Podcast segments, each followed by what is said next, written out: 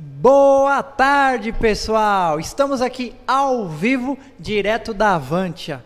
Pois é, estavam com saudades, né? Depois de quase dois meses, nós aqui ao vivo e direto da Avante, um programa especial, né?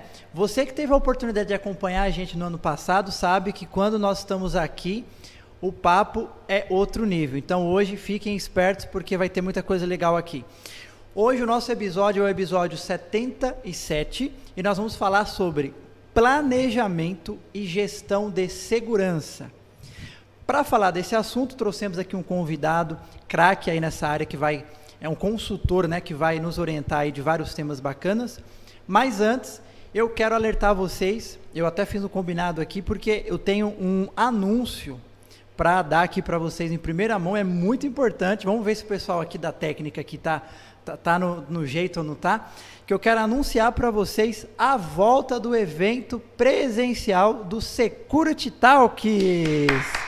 Então, vamos ver se você está ouvindo aí, espero que sim, as palmas, porque realmente é um momento muito feliz nós, é, tanto da Avantia quanto do CT Hub, que somos parceiros, porque vocês sabem que nós sofremos aí com a pandemia, né? Infelizmente, não pudemos continuar com aquela sequência.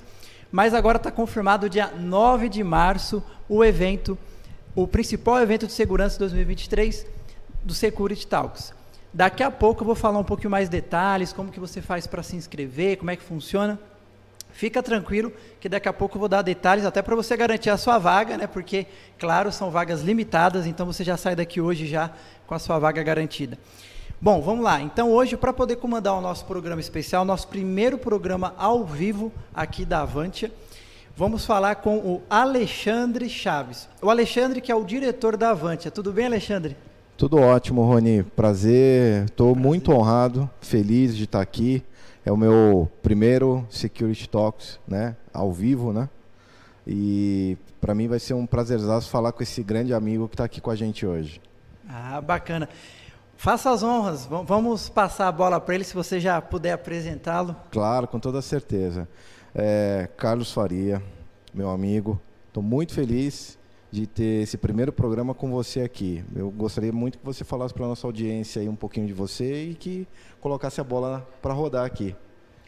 Muito bom, Alexandre. Bom, obrigado né, pelo convite. É, o pessoal vai acostumando, eu conheço o Alexandre há muitos anos, vou chamar ele de Ale aqui várias vezes, né? E é um prazer estar aqui com vocês, é, na casa aqui da, da Avantia, o, o CT Hub, né? É muito é importante esses, essas ações, esses trabalhos de vocês para o nosso mercado. E, bom, o primeiro Security Talks a gente nunca esquece, né, Alexandre? Então já vai, vai lembrando disso. Bom, é, meu nome é Carlos Faria, eu sou um consultor de segurança empresarial, atuo desde 2000, ano 2000.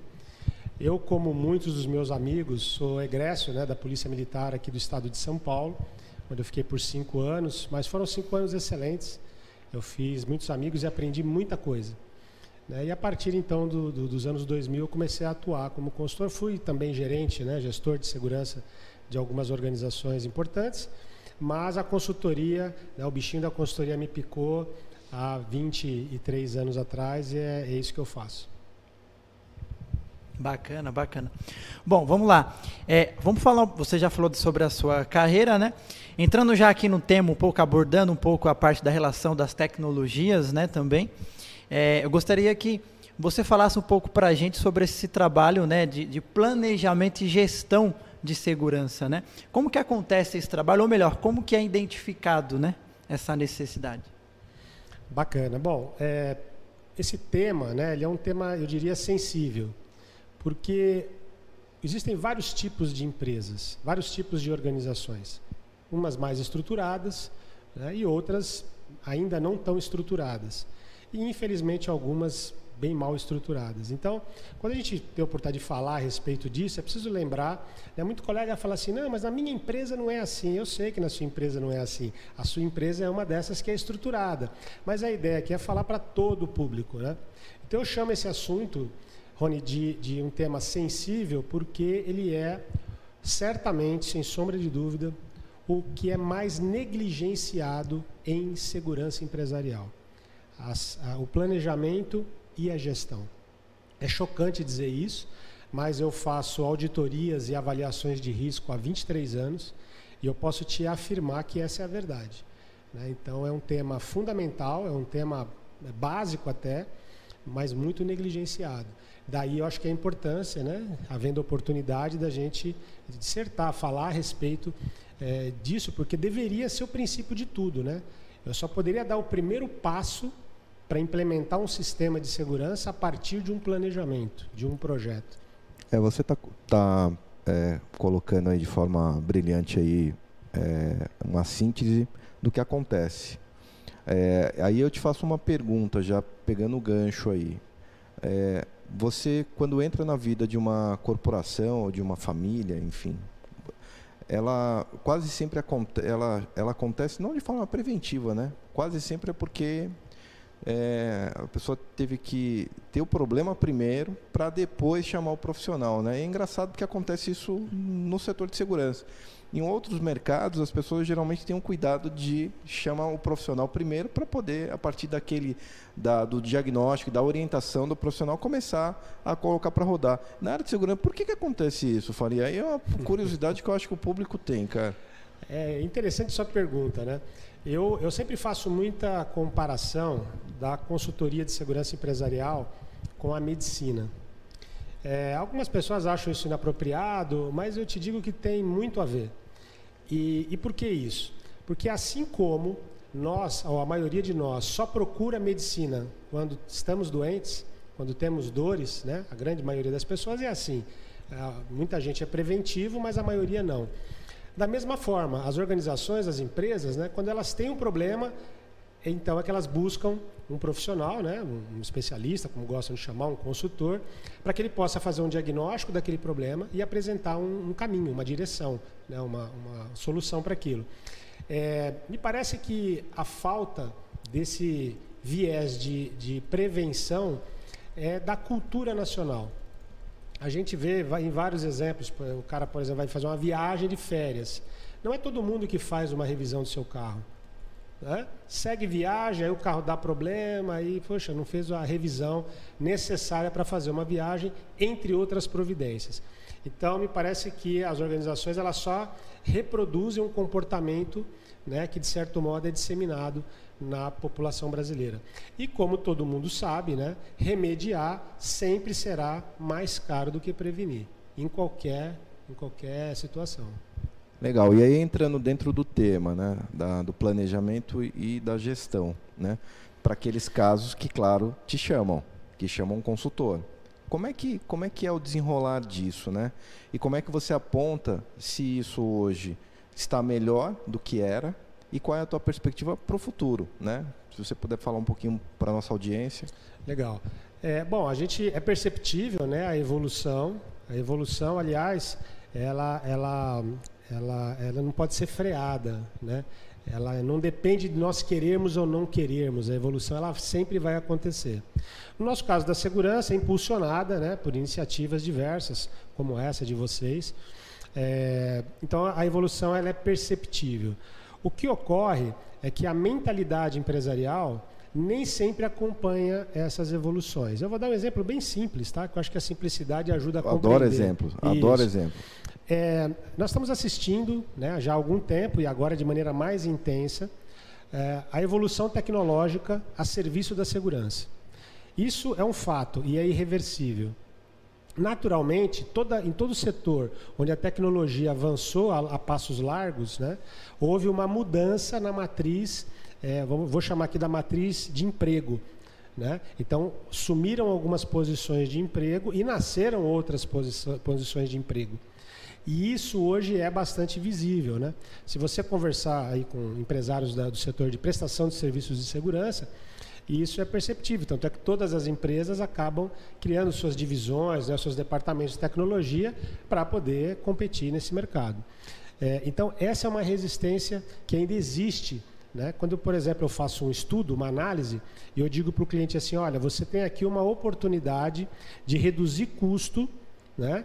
incrementar a tua segurança com tecnologia e mudança de processos. E aqui eu quero fazer um parêntese, na minha opinião e do meu time, o que há de mais importante são os processos, mas depois eu explico por quê. E é, é, então, quando a gente leva esse cenário para o cliente, né, muitas vezes ele fala, não, não quero que mexa com o pessoal.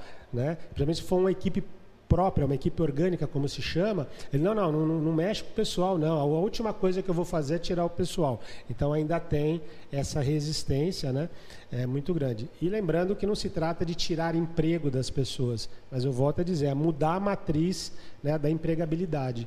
Tá? A gente poderia citar vários setores aqui que isso ocorreu. Né? Eu trabalhei para algumas empresas ligadas ao setor de álcool e açúcar e ao corte de cana, né? Ele modificou muito. Hoje você usa muito menos mão de obra humana no corte de cana. É um corte muito mais mecanizado, né? E isso, inclusive, por questões de meio ambiente. Né? Mas, enfim, não quero fugir muito do nosso tema.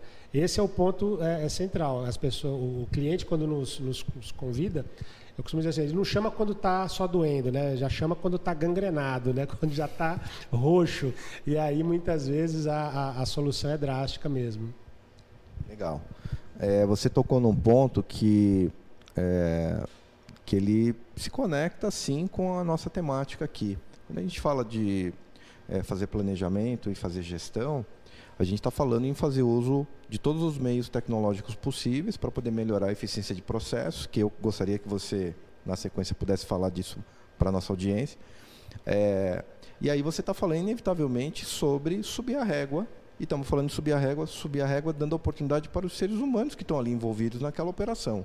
Né? Então, eu falo que a gente tem um papel aqui muito importante na sociedade, né, como executivos, como empreendedores, né, como profissionais ali, que é fazer com que os profissionais que estão ali eles possam ter a oportunidade de serem desenvolvidos para tarefas mais nobres e tudo aquilo que seja passível de ser automatizado, que seja automatizado com o uso da tecnologia então, sobre hipótese alguma, a gente pode ser vistos né, é, dentro do nosso setor como é, é, não empregadores ou coisas do tipo. Pelo contrário, a gente prima sim pelos seres humanos. Né? Eu acho que esse é um ponto importante, né, Faria? Eu, eu falo isso com a liberdade. Eu sei a tua filosofia, o teu trabalho, a gente se conhece há muitos anos.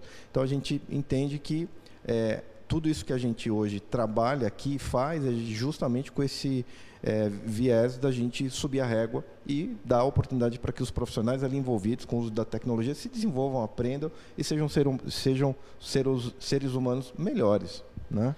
Com certeza, Lê.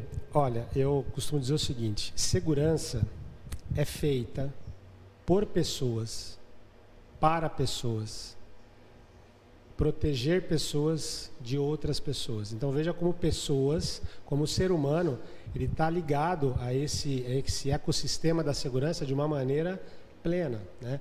E você pode ir além. Quem desenvolve projetos são pessoas. Quem os implanta também são pessoas. Quem os opera são pessoas. Né? Quem vai dar manutenção, os gestores. Então, sem dúvida, né? a gente tem aí o elemento humano como é, ponto central quando a gente fala de segurança. Agora, é natural que as tecnologias, né, elas surgiram, elas existem, não só as aplicações para a segurança em si, né, como câmeras, controles, alarmes e tudo mais, mas até as ferramentas para desenvolver o planejamento. Então você veja bem, é, eu, eu sou de uma época né, em que quando você ia fazer um projeto para um cliente, muitas vezes ele não tinha plantas. Então nós tínhamos que fazer croquis sem escala.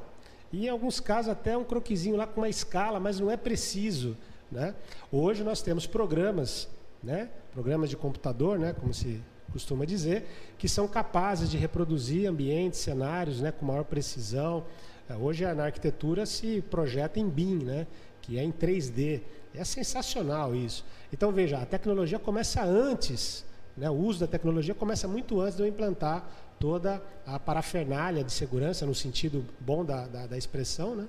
É, eu já tenho que pensar nisso. Tá? Avaliações de risco que a gente fazia ali na, no Excel, né? na caneta, hoje você tem aplicativos, softwares que fazem os cálculos de, de avaliação de riscos. Então, é inevitável. Né? E como você disse, eu usou um termo que eu acho fantástico. Né? Subir a régua também é inevitável. Né? Todos os nossos colegas que nos assistem, a audiência de vocês e tal, sabem muito bem que isso também é irreversível. Então, quem hoje resiste a estudar, né, quem hoje resiste a buscar conhecimento, está trabalhando contra seus próprios interesses. Legal, meu. É, a gente falou, você fez é, um comentário sobre processo e a gente falou um pouco de pessoas, né? Dentro desse contexto do planejamento e da gestão. Ah, a gente sabe que grande parte dos problemas, das quebras dos processos estão, estão nas pessoas, né? Como é que você conta para a gente alguma uma, algum caso que exemplifique isso, né? Porque eu acho que eu gosto sempre de falar para as pessoas, né? Para contar para os amigos, assim, para os nossos para o nosso meio, né? Sempre as histórias que a gente acaba vivenciando no dia a dia, né? Excelente. Tua pergunta me faz lembrar de, de, um, de uma situação que eu tenho usado bastante, né, para dar exemplo disso que você falou. Então, vamos lá. Nós temos, vou dar uma situação de uma portaria, pode ser de um condomínio, tá bom? Um condomínio de casas que eu, que eu aprecio mais, assim, um grande condomínio de casas e tem uma portaria. Nessa portaria, o porteiro ele tem o acesso a botoeiras que abrem os portões ou cancelas, ok? Ele tem esse acesso. E para que ele possa apertar essa botoeira, existe uma regra.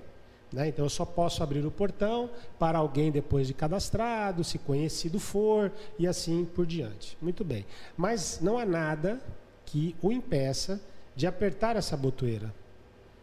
Ok? Ele pode, né, o livre-arbítrio, se a gente quiser chamar assim, apertar essa botoeira a qualquer tempo. Eu, no, no meu trabalho, costumo separar a ação humana é, em dois tipos eu posso realmente cometer o erro, né, o erro de procedimento, né, lembrando que pessoas erram, equipamentos falham. Né? Então eu cometo o erro de procedimento que é involuntário. Eu não acordo de manhã pensando em errar, eu acordo de manhã pensando em acertar. Mas por algumas variáveis eu erro. E tem a violação de procedimento, que o próprio nome diz. Eu estou violando conscientemente com algum objetivo, ou de obter vantagem para mim ou para terceiros, ou de causar dano para outros. Ok? Então, uma coisa é erro, outra coisa é violação. Esse é um conceito da aviação civil. Tá? Não sou eu que concebi isso, não. Isso aí é um conceito muito bacana da aviação civil, que é uma fonte que eu gosto muito. É, e aí esse porteiro está lá e ele aperta a botoeira e libera. Vamos fazer uma pausa aqui. Vocês veem no noticiário o tempo todo, quando há um acesso indevido num condomínio, e quando tem oportunidade, vão conversar com o porteiro e perguntam, mas por que, que você abriu o portão para uma pessoa desconhecida? E a resposta é meio padrão. Eu achei que era afiliado do morador. Eu achei que era a moça do 18º andar. Eu sempre achei que. Porque isso é inerente ao ser humano. Né? Nós somos falhos. Nós podemos cometer, e come, podemos não, nós cometemos falhas, né? erros. Então, aonde vem a tecnologia? Porque eu tenho o homem lá. Eu treinei. Olha, eu treinei. Eu dei treinamento exaustivo. Não é por falta de treinar. Eu tenho o processo de escrito, eu tenho as tecnologias, mas o que eu não tenho né, é uma, algo que é, possa unir tudo isso né, e gerar algum tipo de processo que impeça ele de fazer isso. Então, vamos dar um exemplo simples aqui. Imagine uma situação em que, para ele apertar a botoeira, em primeiro lugar, essa botoeira não fosse física, mecânica, ela fosse na tela, uma tecla touch. Segundo, que para ele acioná-la e ela então abrir o portão, ele teria que fazer a inserção de um motivo. Ele tem que ir lá no teclado escrever o um motivo pelo qual ele está abrindo aquele portão, é, não pelo facial, não pela digital, não pelo, enfim, pelos, pelos métodos estabelecidos. Porque aquilo é uma exceção. Né? Ele não pode sair apertando a botoeira. E aí eu tenho certeza, Alexandre, que o nível as taxas de erro de procedimento cairiam muito. Porque às vezes é automático, você vê na filmagem, o cara está entretido ali no celular dele, assistindo sei lá o que, Netflix, e ele nem olha, ele taca o dedo no botão. Né? Porque está acessível. Agora, se ele tivesse que deixar o celular, apertar a tecla na tela, aparecer lá um campo que ele tivesse que dar uma justificativa, eu tenho convicção de que o nível de erro seria muito menor, a não ser que fosse uma violação uma, algo intencional. Então, eu acho que é aí que a gente pode ligar, né, criar aí a amálgama aí a liga entre processo, pessoas e as tecnologias. Legal, meu. É, eu tenho, você falou violação, já me veio alguma coisa na cabeça. Aliás, o problema aqui desse bate-papo aqui entre amigos aqui, Rony, é que meu não falta assunto é. e uma coisa vai puxando a outra. E eu acho muito legal puxar aquilo que eu imagino que a nossa audiência queira saber. Você falou violação. Conta pra gente, se você puder, é, algum caso, que eu sei os testes, que depois que você tem, faz o planejamento, né, faz a gestão, coloca tudo para rodar, você acaba fazendo testes para poder aferir, né, num processo de avaliação e de pós-implantação para poder se certificar que está tudo acontecendo como foi previamente combinado, né? Você pode contar ou faria algum caso, um claro. caso Pode contar dois, inclusive. Um uhum. de extremo sucesso e outro que de repente não deu muito certo. Tá. Né? Eu acho que é, faz a coisa ficar mais dinâmica a gente contar que a gente sabe que as coisas não são certinhas. Né? Então, às vezes, alguma coisa fala, pô, eu imaginei de um jeito e aconteceu de outro. Legal, legal. Isso que você está me perguntando, né? Já, a gente já entra é, na, no tema da gestão, né? Nosso programa hoje é planejamento de gestão, então a gente já vai entrar aí na gestão. Então, assim, o que o Alexandre está aqui me provocando para contar é o seguinte: uma das atividades que nós fazemos nos, nos nossos clientes, de um modo geral, em condomínios de uma maneira mais intensa, é aquilo que eu chamo de teste de vulnerabilidade, mas o pessoal dá vários nomes, tá? Então não vamos nos ater a nomes aqui. O nome da coisa não muda a essência da coisa, né? Trata-se do seguinte, de um teste de resistência ou de resiliência, como alguns chamam, do sistema de segurança que foi implantado. Então a organização gastou dinheiro, né, adquiriu sistemas, treinou, contratou consultor, enfim, gastou lá um bom recurso, investiu um bom recurso. E agora nós precisamos saber se esse negócio funciona, de verdade. Né? Não é um ambiente de treinamento mais. Então são testes que nós fazemos, né, com pessoas que são desconhecidas no local, são da minha, do meu time, mas são desconhecidos no local, e que vão tentar burlar o sistema sem uso de violência, sem uso de força, nada de simulacro de arma, tá? de uma maneira responsável e dentro do processo. Nós conhecemos o processo né? e as pessoas também. E aí nós fazemos um teste, ou seja, alguém chega lá na portaria e tenta, através de uma história de cobertura, né? o pessoal gosta muito do termo engenharia social, ele, ele conta ali uma história de, de, de engenharia social e tenta enganar, literalmente enganar a segurança. Bom, nós fazemos esse tipo de teste antes da implantação, ainda na fase de diagnóstico e depois de implantado o sistema, né, para testar mesmo aquilo que foi investido. É, o meu SLA é 100% de sucesso em todas as vezes que fizemos isso na fase de diagnóstico. Claro, a gente, é, para fazer isso, tivemos acesso à informação privilegiada e uh, as quadrilhas também têm. De alguma forma, elas também têm acesso. E aí são coisas simples que é inacreditável até quando a gente verifica a nossa taxa de sucesso. Eu vou dar um exemplo banal. Você se apresenta como um prestador de serviço cadastrado e o porteiro checa na lista, bateu o nome, né, o que você deu, o número do RG, mas enfim, não, você ainda não apresentou a sua identidade, eu não verifiquei a sua foto no sistema. Mas, porque é a hora da novela, do jogo, ou porque tem alguma coisa interessante acontecendo, enfim. É, é uma verificação muito rápida né, e falha. E aí um, uma pessoa estranha, que não é aquela que está se dizendo ser, entra, né, e depois que entrou, acabou. Né? Aí eu faço o que eu quiser.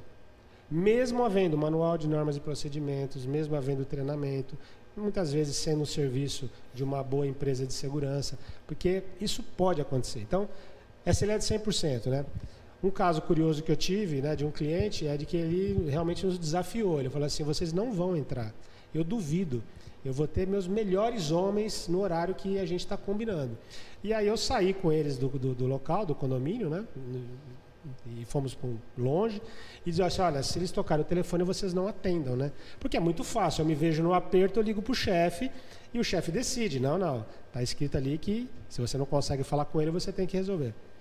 Bom, o nosso agente né, infiltrado, ele não só entrou no condomínio, como ele entrou no CCO, ele entrou na sala de monitoramento.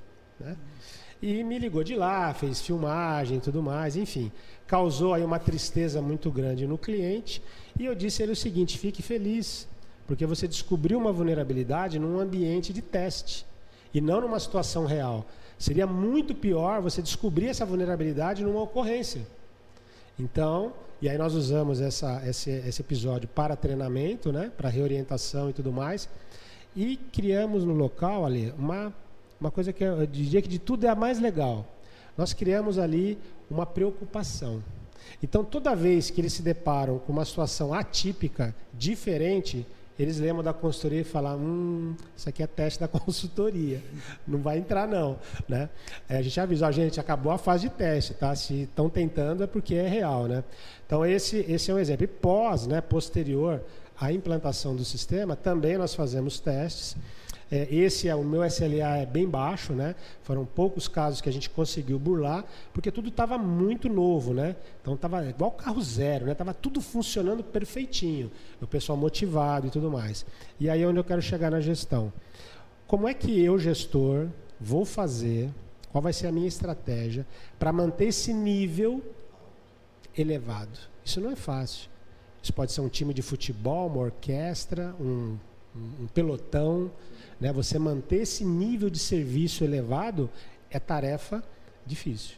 Então aí é que entra a gestão. Poxa vida, muito legal, meu. Muito legal mesmo. É, e de novo o componente, né? Motivar as pessoas, né? Você ter Sim. a questão da tecnologia ajudando, né? Essa história de situações que a gente acha que podem acontecer dentro do nosso mercado, essa história da gamificação, né? Por uhum. exemplo, motivar o, o, a pessoa que está ali, né, a tá fazendo algo que o mantenha atento, né? Sim. Isso são coisas interessantes. Eu, pegando um pouco o gancho, é, tive a oportunidade de 2010 ir para Israel para poder olhar um pouco é, o que que tinha a, a meca de segurança, né? O que que tinha de bom para a gente poder entender e trazer aqui para o nosso país e não vi nenhuma novidade é, que não pudesse estar aqui, em termos do ponto de vista da tecnologia, mas eu vi uma preocupação e um cuidado muito grande justamente com essa história do capacitar e manter as pessoas. É, eles gastam muita energia para poder é, reciclar as pessoas, para poder treinar as pessoas. E às vezes eu percebo que o empreendedor, aqui o empresário, o condomínio, enfim, vê a questão da gestão como custo e muitas vezes não não segue, né?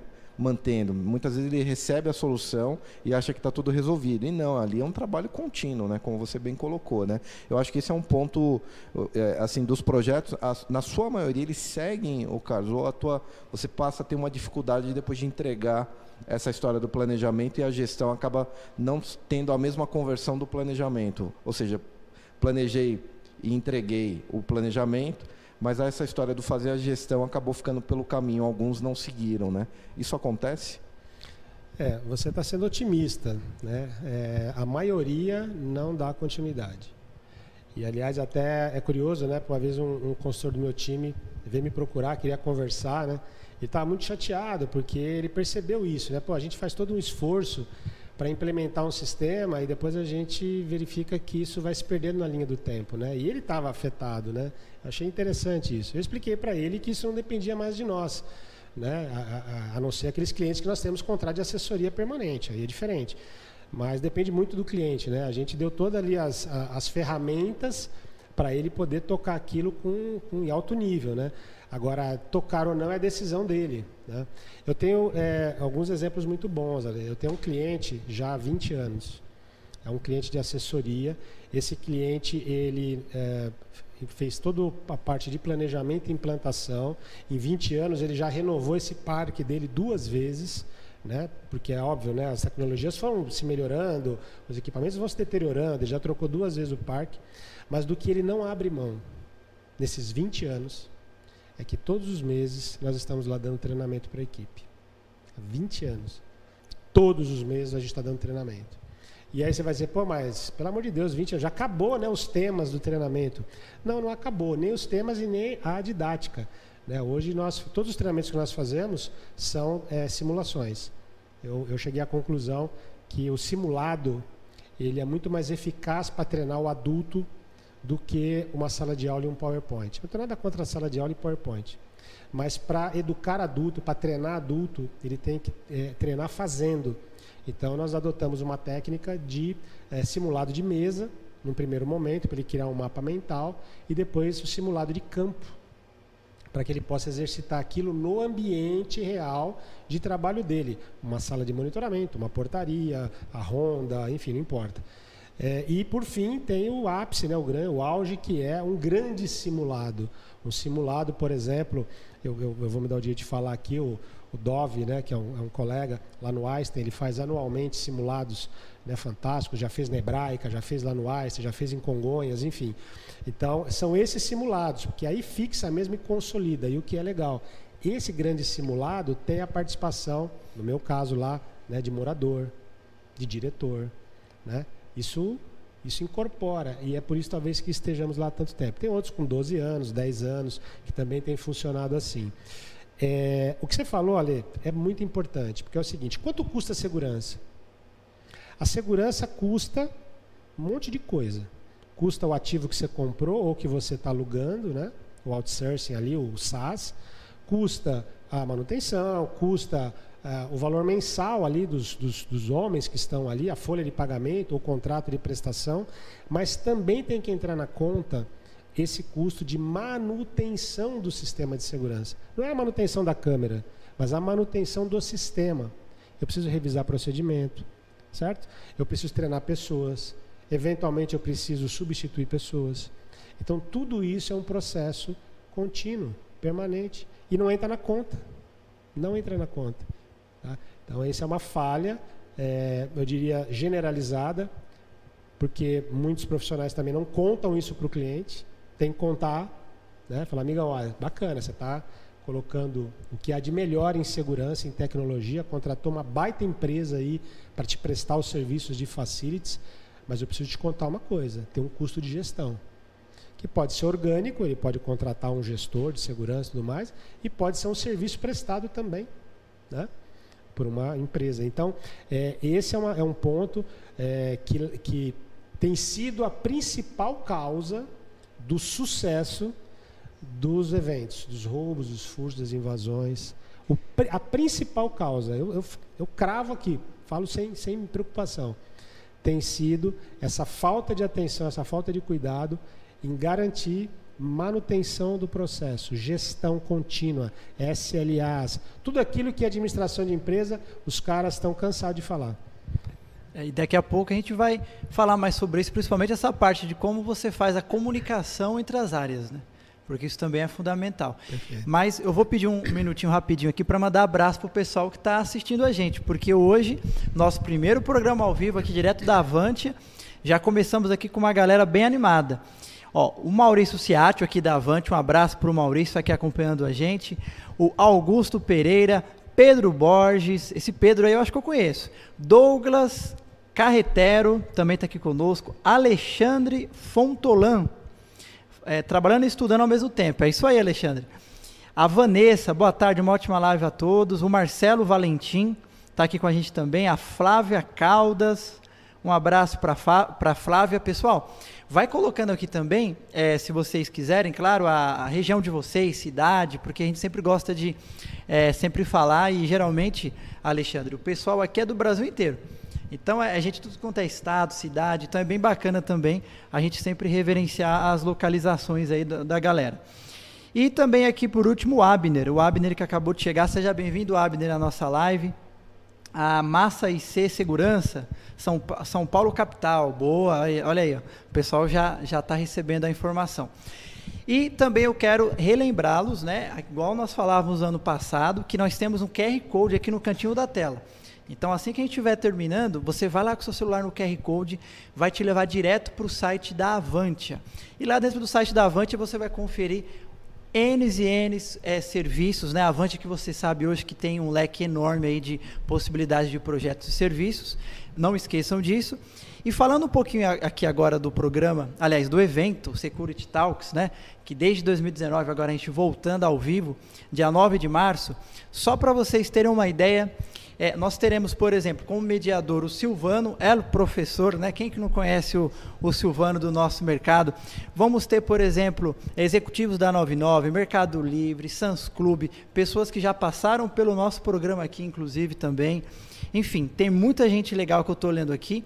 E é muito fácil você conseguir fazer a sua inscrição. Daqui a pouco eu vou falar como que você vai fazer para você garantir a sua inscrição, porque eu não quero que você saia daqui agora, porque a gente vai voltar aqui para o Farias para falar como que funciona essa comunicação e essa constância, né? Que é um desafio você garantir que todos aqueles métodos ali que ele estava explicando para a gente, que você consiga fazer isso no mês a mês. Daqui a pouco eu volto e volto a bola para você aí, Alexandre. É uma maravilha.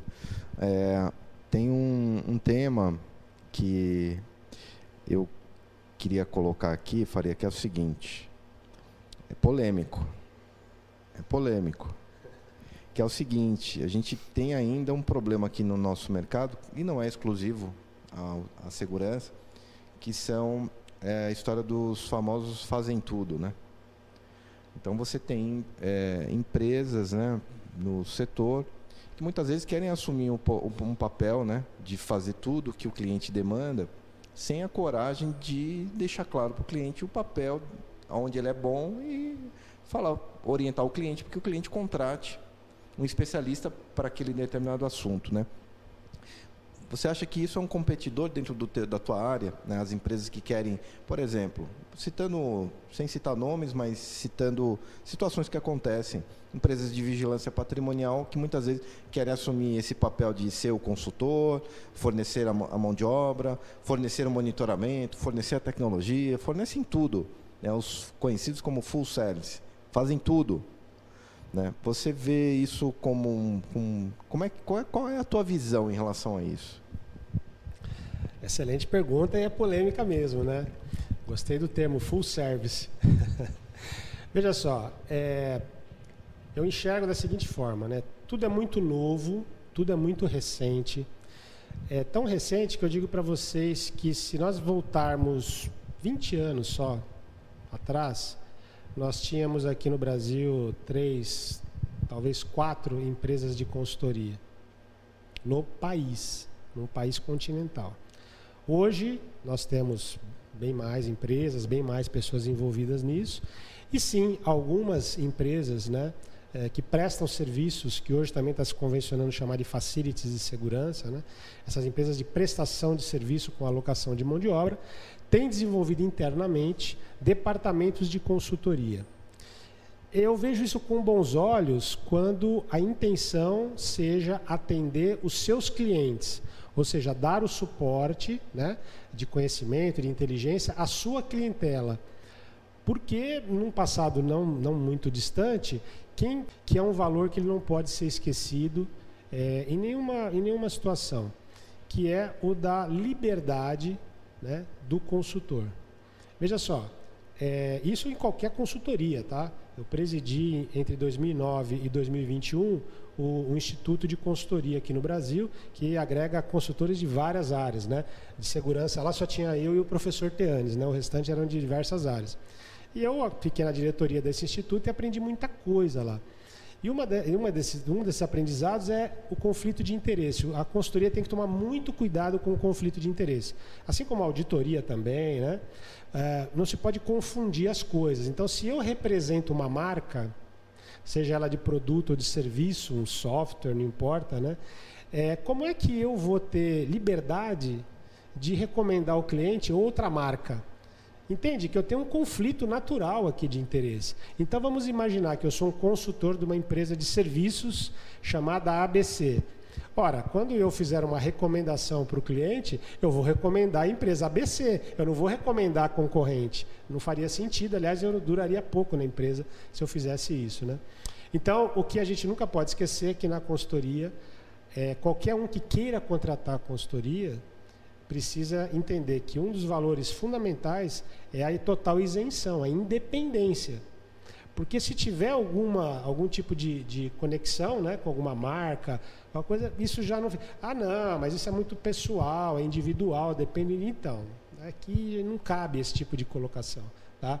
O que cabe aqui é que uma determinada organização vai contratar um serviço de consultoria e a expectativa dela, o que ela espera é a total isenção. Né? Eu, por exemplo, tenho uma dificuldade grande quando o, cliente vira para mim e fala assim: Ah, mas você pode me indicar as empresas para concorrência? Falou, olha, depois de 34 anos nesse mercado, eu sou capaz de te dar uma lista de pelo menos 20 empresas. Mas nós precisamos definir outras coisas antes. Então, primeiro vamos definir um perfil de empresa que você espera que te atenda.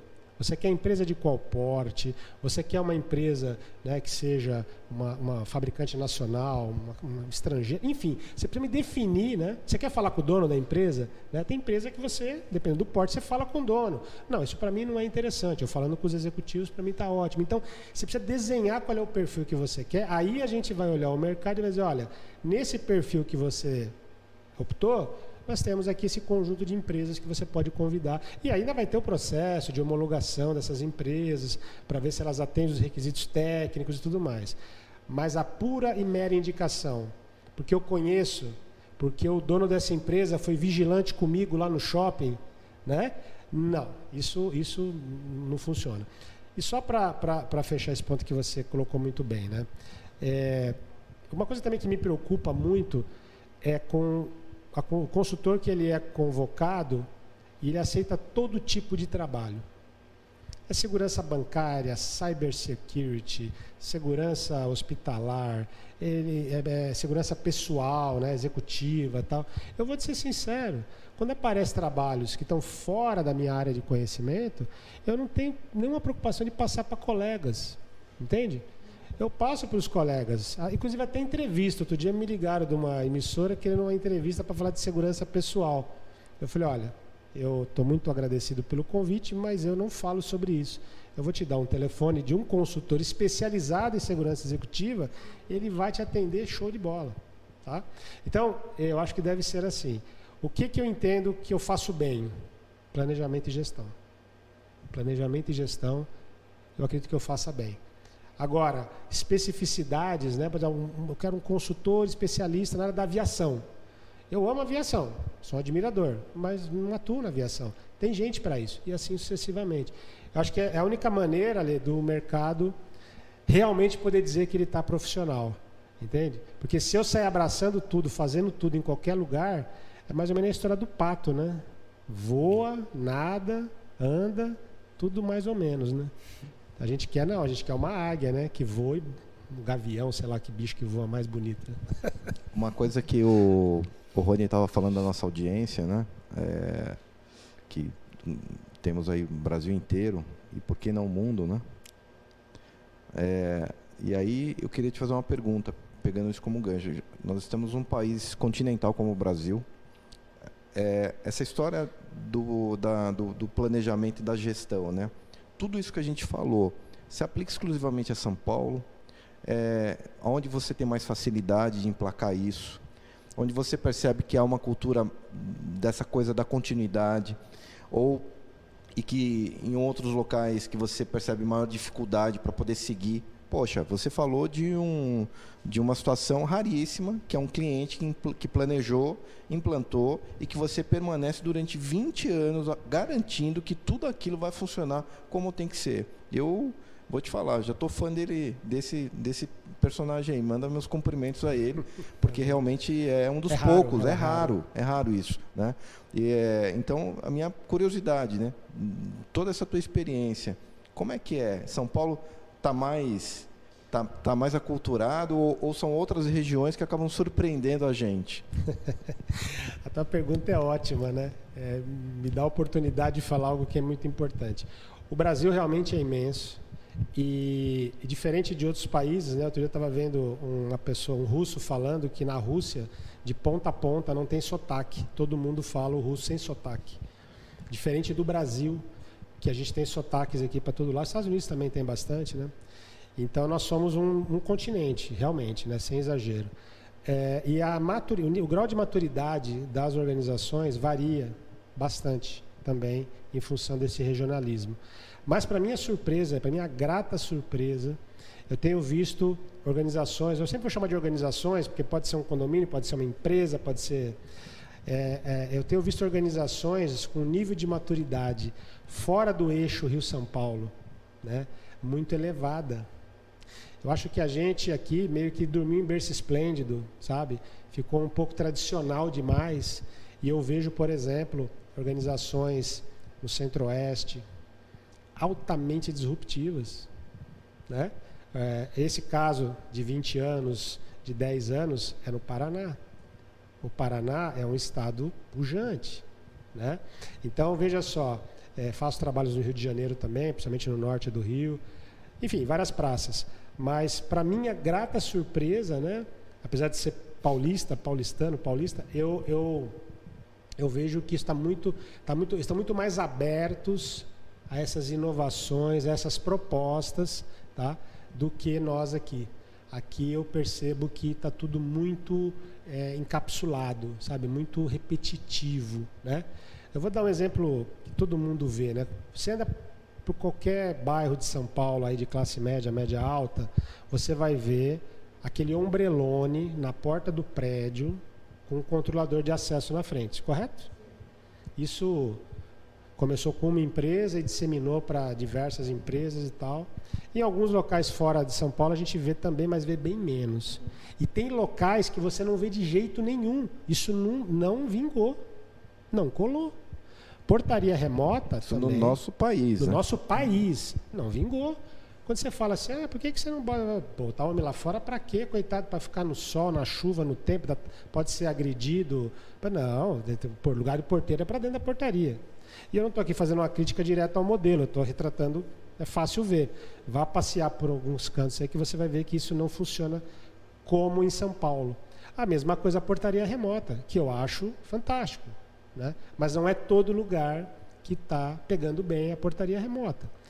É, então, assim, eu vejo, Alexandre, que a gente precisa olhar mais para os outros cantos do país, sabe? É, tem recurso financeiro, tem problemas, tem o desejo de resolver os problemas, né?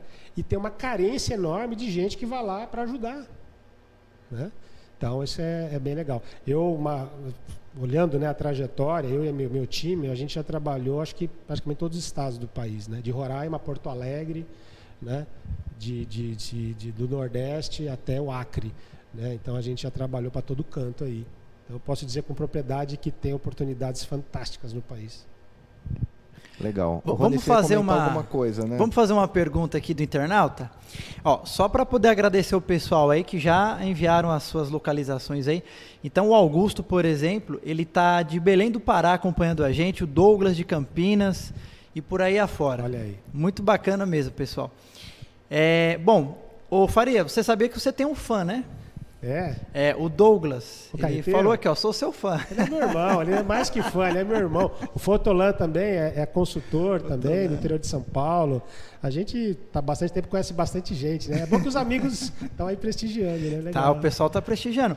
E o Flávio Rocha, ele fez a seguinte pergunta: Como que você vê a parceria entre a consultoria que faz o planejamento e a gestão, né, com os integradores de solução de tecnologia?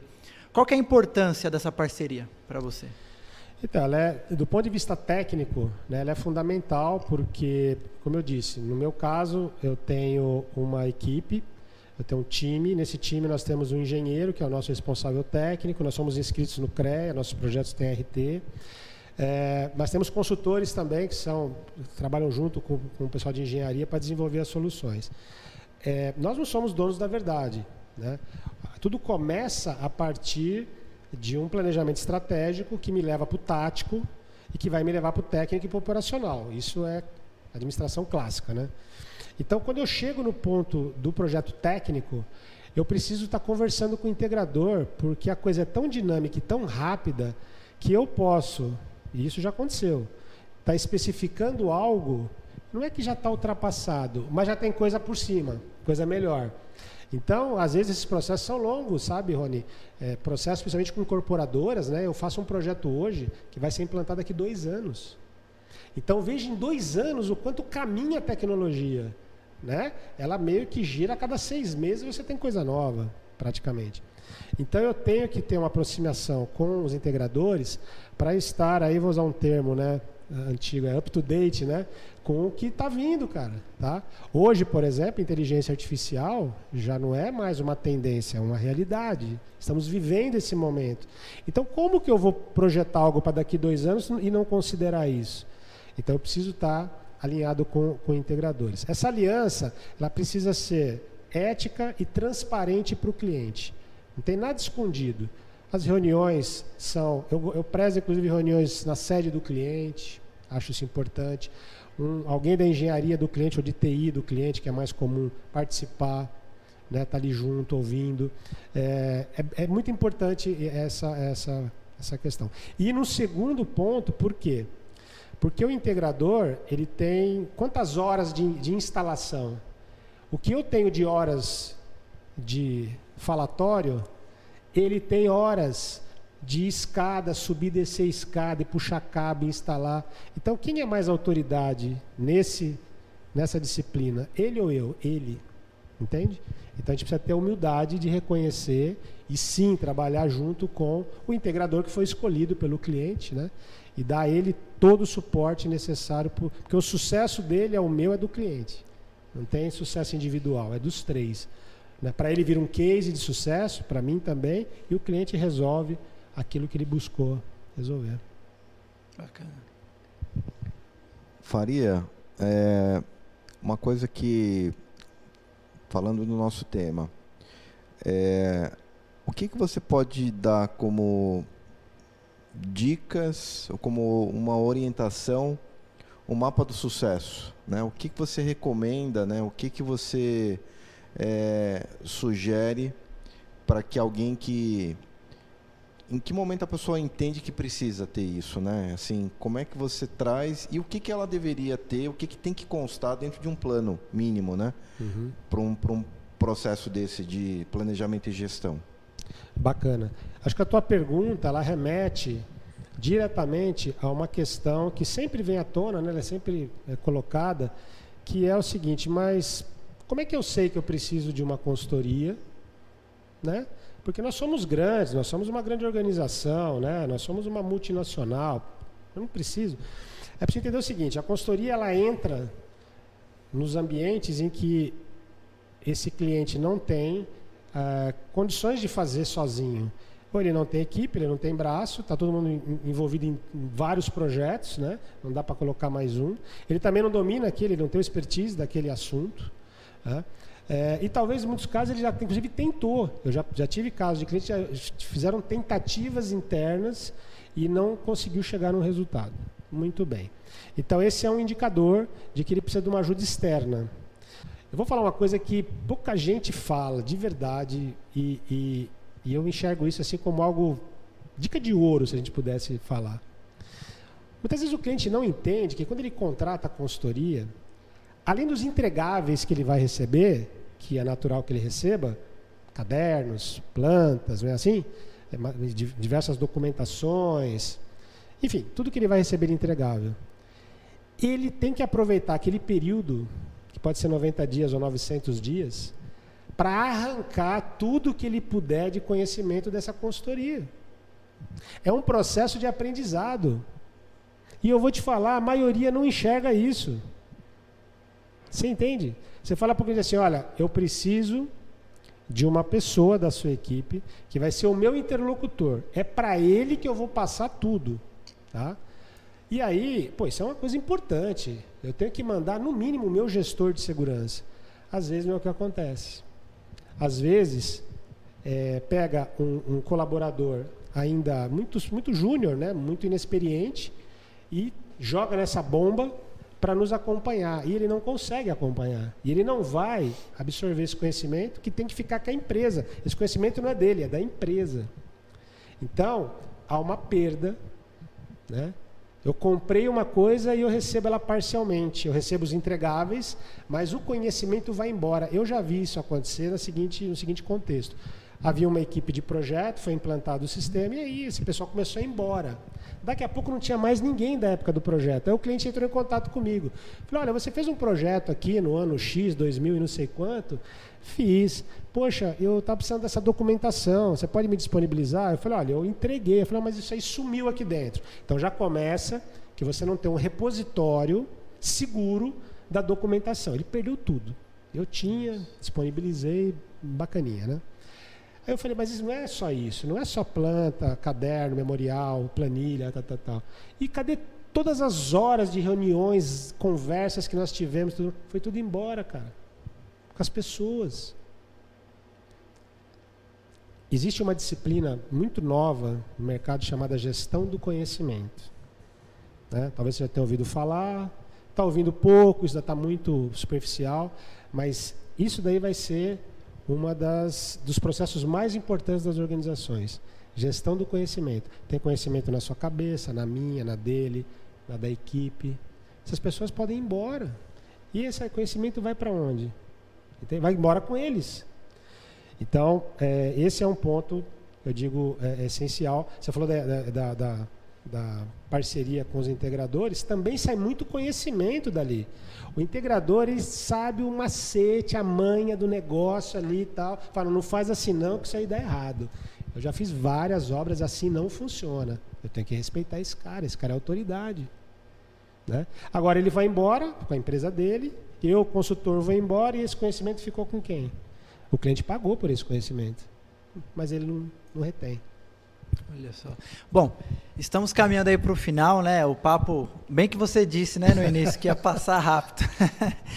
Antes da gente passar para as considerações finais do nosso convidado de hoje, é, chegou o grande momento aqui, então, de eu explicar para você como que você vai fazer a sua inscrição para garantir a sua presença no Security Talks ao vivo e presencial. Vamos repassar as informações aqui. Vai ser dia 9 de março de 2023, né? estamos retomando depois de 2019, então não perca essa oportunidade de muito network, conhecimento, de retomar as ações, os seus insights, todo aquele seu projetos e ideias aí para esse ano, no espaço Armazém, que fica na rua Jaguaré Mirim, número 164, Vila Leopoldina. De novo, é Espaço Armazém, Rua Jaguaré Mirim, 164, Vila Leopoldina. E aqui agora vai aparecer o link para você poder acessar. Então tá aparecendo aqui agora na tela, o pessoal vai colocar aí para vocês e também no chat, né? Então é só você dar um clique, você já faz rapidinho aqui, ó, super simples, você coloca aqui as suas informações e já garante a sua inscrição. Lembrando, né, Endemia pela primeira vez, então não perca essa oportunidade no Espaço Armazém, Rua Jaguaré Mirim 64, Vila Leopoldina. E também para poder concluir, é, mandar um abraço aqui para todo o pessoal que esteve conosco, né? Tem, tem galera aqui do Rio de Janeiro também, é, começou a aparecer aqui várias várias cidades aqui do Brasil afora, então agradeço também a audiência de vocês e deixar um recado que agora o programa Security Talks aqui no YouTube, ele será quinzenal. Então, como que vai funcionar esse ano? Todo mês nós teremos um programa ao vivo aqui direto da Avantia e também um programa que vai ser via live, né? Quando a gente faz ali direto ali da empresa do cliente, ou quando ele faz ali pelo computador. Então você vai ter muito conhecimento aí agregado para você durante esse ano. Fique conosco para acompanhar. E toda quarta-feira você já sabe, né? Todas as quarta-feiras, às 17 horas, aqui no canal do CT Hub. Não esqueça também de seguir a Avantia, siga a Avantia, arroba siga a Avantia no Instagram, para você também ficar por dentro.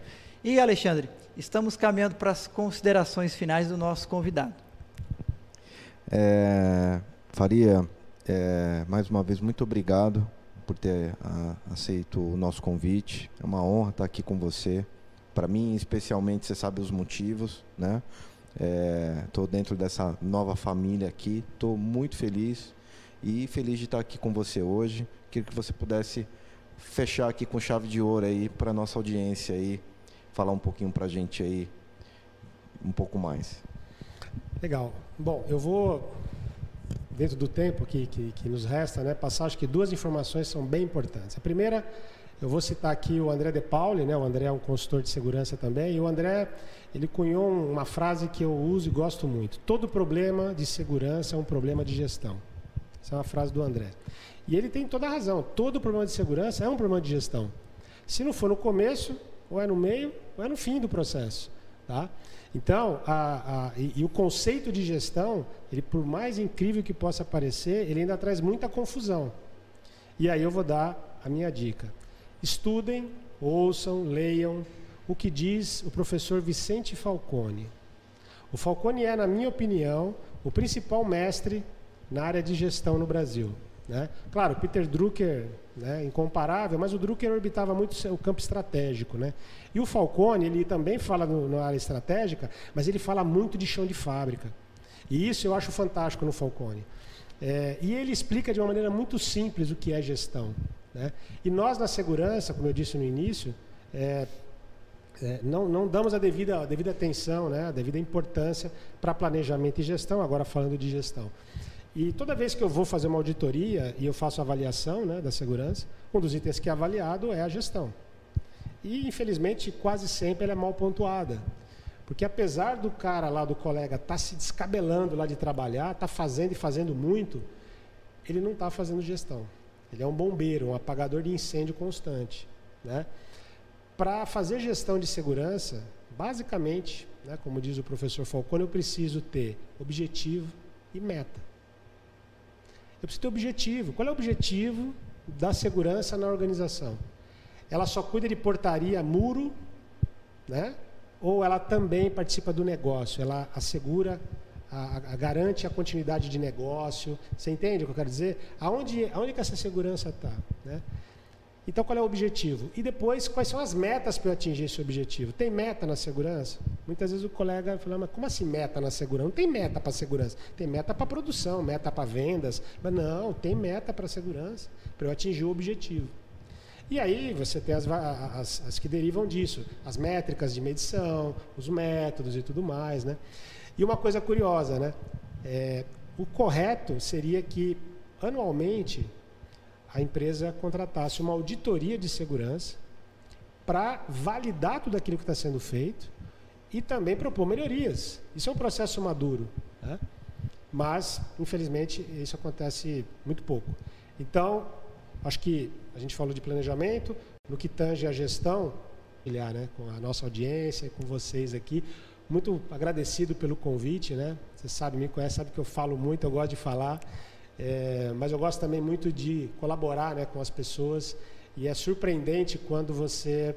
Porque você não tem impacto. Nenhum de nós tem a noção do impacto que causamos na vida das pessoas. Por mais que você imagine, né? E outro dia eu estava num evento com um amigo que trabalhou junto comigo, né, na época, lá no Einstein.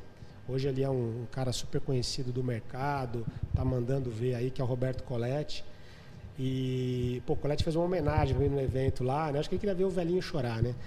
E, e, gente, e, aí você não tem noção, né, do que foi as conversas lá atrás, há 20 anos atrás, com aquele menino, né, que estava na minha frente ali, saído do exército. Então, isso não tem dinheiro que pague. Para mim, essa é a minha riqueza. Muito, Muito legal. Bom. Muito legal mesmo. Muito bom. É, a gente também agradece, parabéns pelo conteúdo. Todo mundo agradecendo e dando parabéns a Rosa, Augusto, o Eitan chegou aqui agora também. Um abraço para o Eitan, parceiro nosso também do CT. E agradeço ao Alexandre, nosso primeiro programa juntos aqui. Espero que voltemos aqui novamente. Com toda certeza, uma grande honra, viu, Rony? Estamos juntos. E pessoal, não esqueçam então, é muito fácil para você garantir sua inscrição no evento Security Talks. Você pode acessar também avantia.com.br e clicar em Security Talks, que é um menu que tem aqui logo em cima do seu lado direito. Nos vemos então ao vivo daqui duas semanas. Fiquem ligados nas nossas redes sociais que a gente vai estar postando também. E na próxima semana você fica também com um grande episódio que a gente separa para você aqui. A gente vai cuidadosamente todos os meses também separar grandes momentos do Security Talks para que você sempre possa saber ali que toda quarta-feira às 17 horas você tem um compromisso aqui com a gente, com o Security Talks, com a Avante e com o CT Hub. Muito obrigado e até lá.